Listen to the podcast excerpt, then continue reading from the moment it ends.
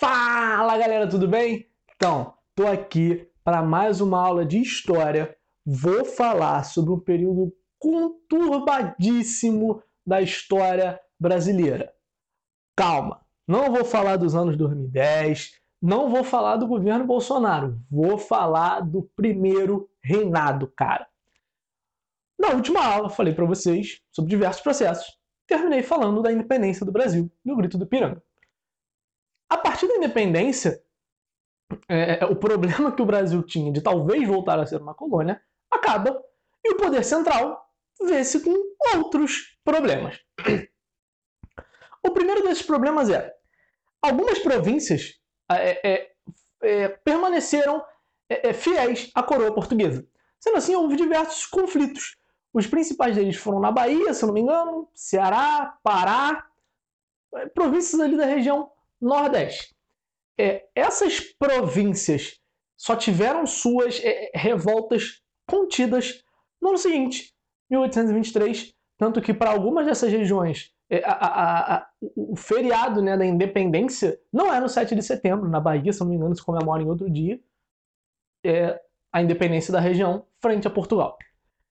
É, a partir disso, a partir de ter é, é o seu Estado é, independente né, da declaração, você precisa que as pessoas te reconheçam como Estado independente. Porque se ninguém te reconhecer como Estado independente, fica meio difícil para você. Com quem você vai fazer comércio? Com quem você vai ter alianças? É... E aí, talvez o caminho mais é, natural seja você pensar o seguinte: bom, as nações que estão obtendo independência aqui na América Espanhola, da, da Espanha, né, vão reconhecer a nossa independência. Não, Nina, não. Por quê? As, é, as nações que foram tendo independência frente à Espanha, aqui na América Espanhola, elas se organizavam, como eu falei na última aula para vocês, em repúblicas é, é, é, anti-escravistas. Isso faz com que eles não reconheçam a independência do Brasil tão facilmente, porque o Brasil vira independente, mas continua sendo constituído por uma monarquia escravista. O primeiro país a reconhecer a independência do Brasil é os Estados Unidos, primeira nação independente da América, do continente americano. E a segunda nação a reconhecer a independência do Brasil é a Inglaterra. É, a Inglaterra, ela reconhece a independência do Brasil, óbvio, porque nesses últimos anos que, que a, a, monarquia portuguesa estava tendo sede aqui, o, o, comércio em si dos ingleses foi com os, os brasileiros. Então você imagina não, não reconhecer essa independência e perder toda essa enorme fonte de comércio, esse lugar para qual você exporta tantas coisas, para qual você vende tantas coisas, que é o Brasil. Só que também não era do interesse deles perder a parceria com Portugal. Sendo assim, além de reconhecer a independência do Brasil, são os ingleses que cuidam das negociações entre Império Brasileiro e Coroa Portuguesa para a Coroa Portuguesa reconhecer a independência do Brasil. Essa, esse reconhecimento só vem lá em 1825, portanto, três anos depois da independência, e com uma prerrogativa. Portugal fala: tá bom, a gente reconhece a sua independência, mas, para isso, vocês não podem estimular outras colônias nossas a fazer a independência, que era um medo que o governo português tinha, um medo é bastante grande, relativo, fazia sentido. Sendo assim, a partir disso, Portugal reconhece a independência brasileira. Só lá em 1825. Agora pensa o seguinte: você fez a independência. Você fez a independência, você precisa fazer o quê? Isso mesmo, uma constituição. A Assembleia Constituinte Brasileira, ela começa a ser constituída mesmo antes da independência. E ela só vai se reunir de fato pela primeira vez em 1823, por causa de todos esses conflitos é, nas regiões mais é, é, distantes aqui da capital, Rio de Janeiro. É, o que acontece a partir disso é que começam a fazer, é, é, é começam a ter discussões para elaborar uma nova Constituição, ou a Constituição brasileira. E aí vocês têm que entender o seguinte: como é que estavam divididos o poder? A nossa elite política era uma, era uma, uma unidade em si? Era um grupo de interesse homogêneo? Não, não, não. A nossa elite era um grupo de interesse muito, muito heterogêneo. É, a gente costuma dividir isso, para ficar mais didático, entre partido português e Partido Brasileiro. Só que isso em si, eu já vou alertando para vocês, é, isso é didático, é bom para entender é, é, como se organizavam esses grupos de interesse da política brasileira naquela época. Só que é o seguinte, chamar esses grupos de partido é botar a nossa régua sobre o que acontecia naquela época. Sendo assim, aqueles grupos não eram partidos, porque você, quando você pensa em partido, você pensa na instituição partido político que você conhece hoje. E nada parecido eram esses partidos. A gente se organiza assim por causa que são grupos de interesses com interesses mais ou menos parecidos. O que, que era o, o Partido Português? Era formado principalmente por portugueses, colonos portugueses que vieram junto com a família real, que vieram no período posterior, que eram é, é, é mais partidários do autoritarismo e do, do rei como a grande fonte de poder. Já o Partido Brasileiro ele era composto por um grupo de interesses de pessoas liberais, de uma orientação mais liberal do próprio governo e de orientação mais liberal do comércio. Só que esse próprio grupo, como eu falei, não eram grupos homogêneos. Esse próprio grupo, Partido Brasileiro, era heterogêneo. Você tinha os exaltados e os moderados, que tinham propostas para a organização do Estado é, é, muito diferentes. E por ter grupos de interesse tão diferentes alocados ali na Assembleia Constituinte, as reuniões da Assembleia Constituinte eram sempre muito tensas, porque você tinha diferentes interesses em jogos, em jogo ali. É. Além disso, falar desses dois partidos, é muita gente fala desses partidos já antes da independência. Eu só vim falar deles com vocês agora depois por um motivo. Antes da independência, eles eram uma elite política que, apesar de heterogênea, eles tinham interesse na independência do Brasil frente a Portugal. A partir daqui, a partir do país independente, que essas elites vão começar a discutir em si e vão começar a divergir mais frontalmente, porque aqui a gente está discutindo do projeto de país que cada uma dessas elites tem a partir do país independente. Essa é uma interpretação minha não só minha, mas tem mais gente que interpreta assim. E por isso que eu só trouxe para vocês esse elemento agora. Mas vocês podem achar outras pessoas falando disso lá ainda no período joanino e mais para frente, mais perto da independência. A questão é, essa Assembleia Constituinte faz uma Constituição e envia para o Dom Pedro. Dom Pedro lê essa Constituição, fica pé da vida, pé da vida. Por quê? Porque era uma Constituição de caráter liberal. Ela quer submeter o poder executivo, ou seja, Dom Pedro, ao parlamento. Parlamento e Dom Pedro não quer isso. Então ele faz o quê? Ele promove um evento que a gente conhece como a Noite da Agonia.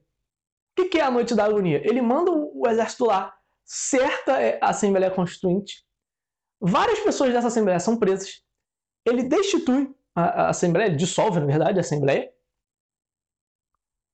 e prende, né? Alguns, como eu já falei, e aí o que ele faz? Essa Constituição ele rasga. Não, não vai ser assim. Quero ter poder. Aí ele pega alguns magistrados, dez magistrados da sua confiança, se reúne com eles e discute ideias para uma nova Constituição. Em 1824, aí sim, é, ele outorga, só que assim, essa outorgação não foi votada, não teve uma votação entre, entre parlamentares, entre congressistas, sobre vamos aprovar. Ele impõe, essa, essa outorgação é imposta por ele na Constituição de 1824, que foi a primeira Constituição brasileira e é a Constituição que, que rege durante todo o período imperial. É... Os principais pontos. É... Haveria divisão entre três poderes propostas lá na, na Constituição de 23, que não, não foi para frente, só que aqui existiria ainda um quarto poder, o poder moderador. Os outros três poderes estariam submetidos a esse poder moderador. E o poder moderador era de uso exclusivo do rei. Ou seja, ele podia fazer o que ele quisesse, acionando o poder moderador. Além disso, pregava é, voto censitário com base em renda, diferente da Constituição de 1823, isso também foi um ponto que gerou problema, porque na Constituição de 1823 estabelecia-se o voto censitário, mas a, a medida era hectares de mandioca, já que se plantava muita mandioca no Brasil. Isso em si agradava muito as elites mais é, é, rurais, não as elites mais da cidade, porque eles não tinham plantação de mandioca, né? Enfim, pregava-se a aliança do Estado com a Igreja Católica, porém pregava-se também liberdade de culto religioso. falado disso, a gente já parte para falar da crise do primeiro reinado. Falei para vocês que era um período conturbado. E assim, é um período de crise porque em si é um período curto e que é demarcado ao longo por essas crises. Porque você tem lá no Nordeste todos os conflitos para conseguir a independência que são findados em 23. E logo em 24, você tem a Confederação do Equador. É um movimento, a, talvez a primeira revolta do Brasil é, é, é independente, primeira revolta do Brasil Império, que acontece onde? Em Pernambuco. Lembra de Pernambuco? Já falei para vocês da Revolução Pernambucana, de 17. Em 24, o movimento ele está muito, muito ligado a esse movimento, mas também está muito, muito ligado ao seu passado, a grande Pernambuco, frente à crise que eles enfrentam agora. E além disso, está ligado também é, é, ao autoritarismo de Dom Pedro. Por quê? Em 1824, em 1825, se não me engano, é 24 ou 25, desculpa, estou perdido. É, ele faz uso do poder moderador para tirar do cargo o governador da província e botar um governador do interesse dele. Só que as elites locais não gostavam do governador que ele botou, gostavam do governador anterior. Sendo assim, como já tinha-se esse sentimento ali de ter tido aquela revolta reprimida em 17, é, o Frei Caneca, o grande Frei Caneca, ele é uma grande liderança que consegue angariar apoio inicia um movimento chamado Confederação do Equador, que é, é, fala o seguinte, ó, estamos independentes, e aí ele organiza uma constituição republicana para aquela região. Só que é, o movimento ele rapidamente se alastra por, por diversos estados ali no Nordeste, Ceará, Maranhão, Pará, chega até uma grande parte do Nordeste, tem muitos adeptos, inclusive adeptos da elite. Porém, cara, o Frei Caneca ele começa a olhar e fala assim, cara, a gente tem que conseguir contemplar as classes sociais mais baixas na nossa revolução. A gente tem que resolver problemas sociais na nossa revolução. Isso em si faz com que ele perca apoio de quem? Das elites. Quando ele perde apoio das elites, ele é derrubado. É o movimento que começa ali em meados do ano, né, junho, julho, em dezembro acaba e Frei Caneca é morto.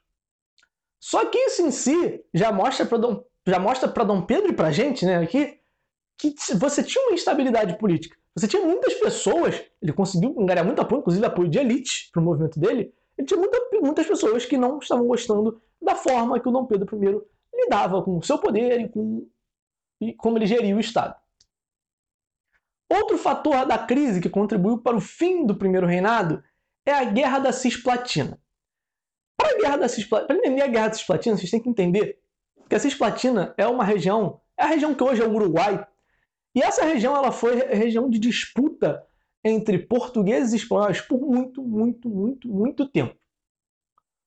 É, desde, ali, desde ali do século XVII. Está aqui no século XIX já. E bom, a Cisplatina era uma região espanhola. Quando Dom João, volta lá para Pedro de Janeiro, Dom João chega aqui, Dom João, cara, ele era um cara rancoroso, ele foi um cara rancoroso nesse sentido. Por quê? Os, os espanhóis permitiram que os franceses passassem pelo território deles para entrar em Portugal. Os franceses, que eu digo as tropas de Napoleão, que foram atacar Portugal por ter desrespeitado o bloqueio continental.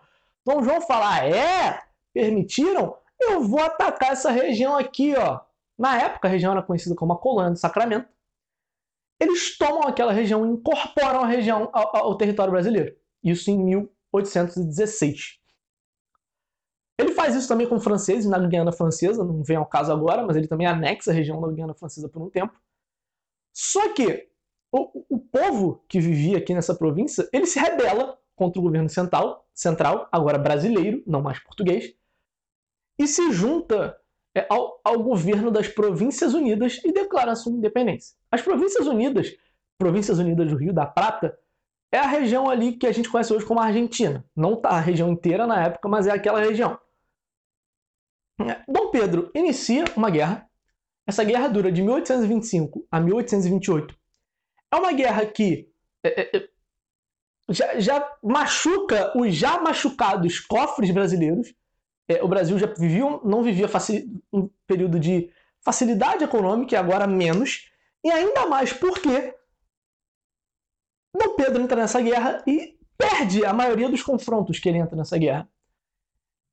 E aí, com o tempo, se manter naquela guerra era muito sustentável porque a situação financeira do país estava muito complicada. Sendo assim, ele assina um tratado de paz com as Províncias Unidas. E nesse tratado de paz, o mais engraçado é que, apesar dele ter tido muitas derrotas, não dá para considerar exatamente que as Províncias Unidas são, saem vitoriosas, porque os dois lados, as Províncias Unidas e o Brasil, abrem mão da região da Cisplatina, que vira o Uruguai independente. Não era nem com esse nome, acho que eram províncias orientais do Uruguai, alguma coisa do tipo. E esse, mais um fator que contribui para a crise. Eu já falei, o primeiro fator que contribuiu para a crise foi a própria dissolução da, da, da, da Constituinte na Noite da Agonia, feita da forma que foi, com prisão de várias pessoas. Você tem Confederação do Equador. Agora eu já falei para vocês da Guerra da Cisplatina. E bom, o, o, o que faz, né? O evento final que faz Dom Pedro I renunciar ao trono é o seguinte: é a conhecida Noite das Garrafadas. Para entender a Noite das Garrafadas, a gente tem que voltar lá para 1826, quando Dom João VI morre. Quando Dom João VI morre, Dom Pedro I do Brasil passa a ser Dom Pedro IV em Portugal, porque ele é o filho primogênito de Dom João VI. Só que, cara, Dom Pedro, apesar de tudo, não era um cara bobo. Ele olha e fala assim: cara, tu imagina eu, que acabei de. estou aqui nessa nação independente, gente, independente, a gente está se estabelecendo ainda. Imagina se eu assumo o trono de Portugal também. Ele ia contra os interesses das próprias elites portuguesas e ia contra os interesses das próprias elites brasileiras que apoiaram ele, na, que ainda apoiavam ele, né? Porque ele já tinha perdido muito apoio desde a independência. Sendo assim, cara, Dom Pedro abre mão da coroa portuguesa, mas ele faz o seguinte: ele bota lá a filha dele, Maria, para ser rainha de Portugal, a filha mais velha dele, para ser rainha de Portugal. E olha que loucura! Para legitimar isso, ele casa ela com um dos irmãos dele. Ou seja, a sobrinha casando com o tio. Cadê o respeito? E eles governariam Portugal. Só que Dom Pedro, apesar disso, ele continua tendo uma ingerência muito grande na política portuguesa. E isso desagrada muito os, os, brasileiros, principalmente a galera do Partido Brasileiro, que fez muita oposição a ele durante esse tempo de governo, porque eles eram a massa dos presos pós-Noite da Agonia, lá na Constituinte, em 1823. Sendo assim, cara, esses caras eles já eles, eles criticam o, o real, o, as, as reais intenções de Dom Pedro e a real é, é, é, é, ah meu Deus, esqueci a palavra, relembrei, e o real compromisso do Dom Pedro com o Brasil. E o que, que acontece? Lá em 1831, tem um jornalista liberal, Líbero Badaró, que é ferrenho, ferrenho crítico do Dom Pedro. E ele é assassinado. Quando ele é assassinado, é, é, é, é, as pessoas mais próximas dele, as pessoas mais os liberais, começam a falar: ah, isso foi ordem do governo, isso foi ordem de Dom Pedro, Dom Pedro mandou matar o cara, culpa de Dom Pedro, não sei o que. Dom Pedro faz o seguinte: ele vê que ele perdeu muita popularidade.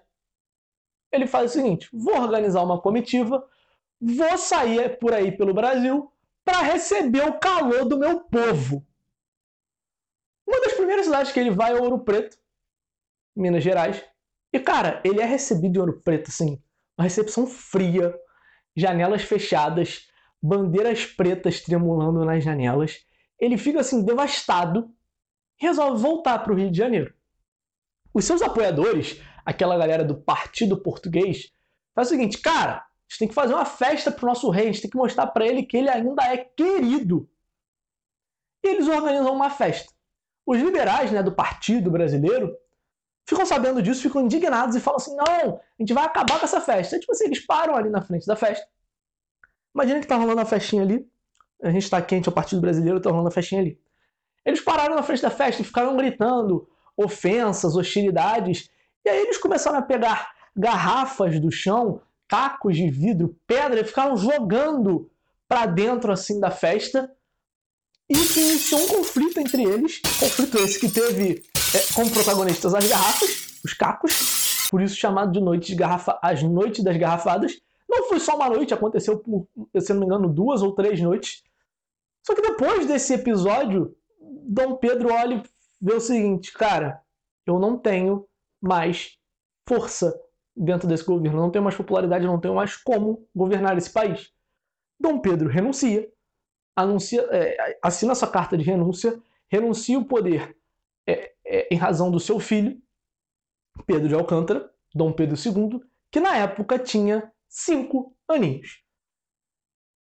Entra agora o período do nosso país conhecido como regência, que a Ana vai falar para vocês. Ela está muito ansiosa para falar de regência, porque eu não suporto falar da regência. Enfim, essa é a Primeira República. É, sempre gosto de recapitular as coisas. Independência, conflitos, reconhecimento internacional, Constituição. A partir disso, se desenvolvem as problemáticas que vão levar ao fim da Primeira República. Da Primeira ah. República? Aí, se eu falei Primeira República o vídeo inteiro, foi triste, hein? Primeiro Império, primeiro reinado. Os fatores dessa crise que contribuem para o fim, né, para a renúncia de Dom Pedro. Primeiro, a própria Noite da Agonia, lá em 1823. Confederação do Equador, Guerra da Cisplatina, Noite das Garrafadas. É isso, galerinha. Valeu, forte abraço. Sempre um prazer estar aqui com vocês. Tchau!